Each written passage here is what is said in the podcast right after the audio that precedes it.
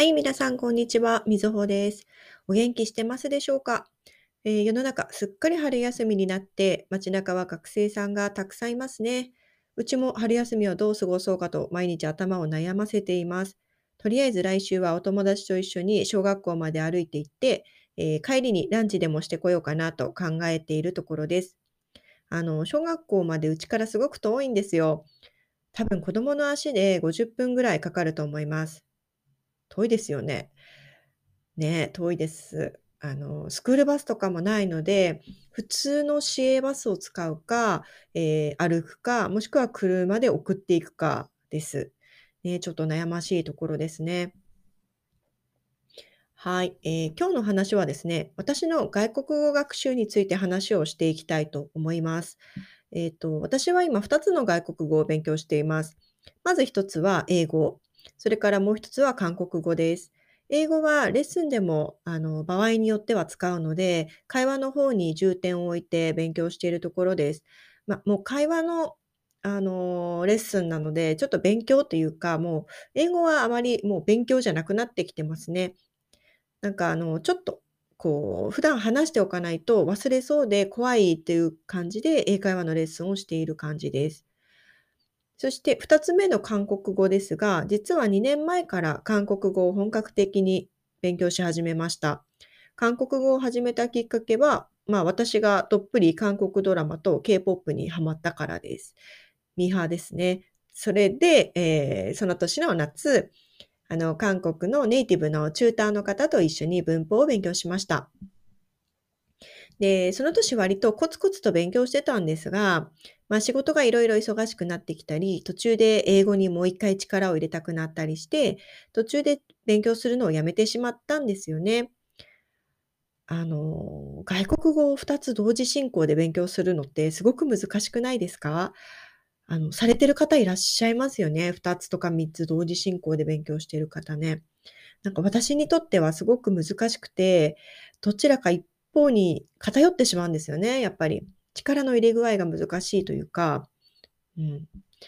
で、しばらく、多分半年ぐらい、あの、韓国語から離れていたんですけど、最近また韓国語熱が再燃してきて、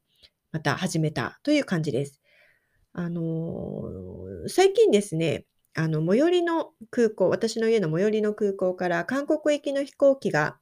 えー今月からですね、就航することが決まったんです。再開したという感じですね。で、コロナの前はもちろん飛んでいたんですけど、コロナの後はもうずっと運休してました。それで、まあ、ああ、これでまた韓国が私の私にまた近くなったと思って、あの、来年か、もしくは再来年あたり、韓国に行きたいなと思っていたので、それまでに簡単な旅行会話ぐらいできるようになりたいと思って、また再開しました。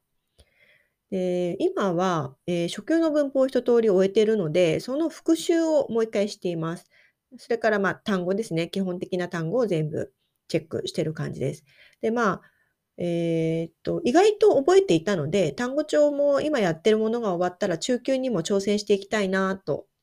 思っています。ただやっぱりね、あの、勉強するにあたってモチベーションを維持するのがすごく大変なので、まず今年は試験を受けてみようかなと思っています。あの、韓国語の試験、トピックというものですね。それを受けてみようかなと思っています。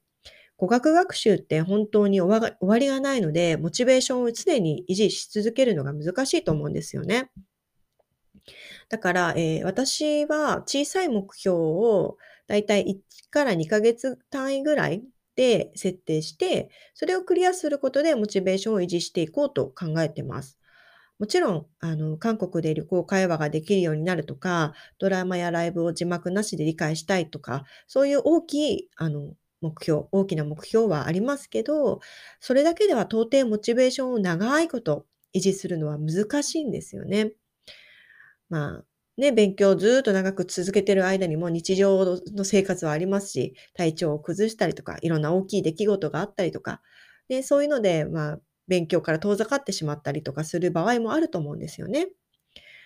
なので、えー例えば直近にある試験をクリアするとか、単語帳何ページをいつまでに完璧にするとか、そういう小さい目標の積み重ねが重要なのかなと最近すごく感じています。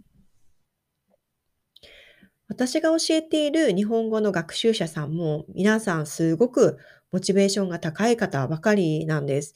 でもちろん皆さんそれぞれ大きな目標を持ってコツコツと頑張ってる方ばかりです。目標がクリアな方はそれに向かって実直に進んでいくし、ブレがないので、あの目標を明確にするのは本当に大事なことだなと思っています。私も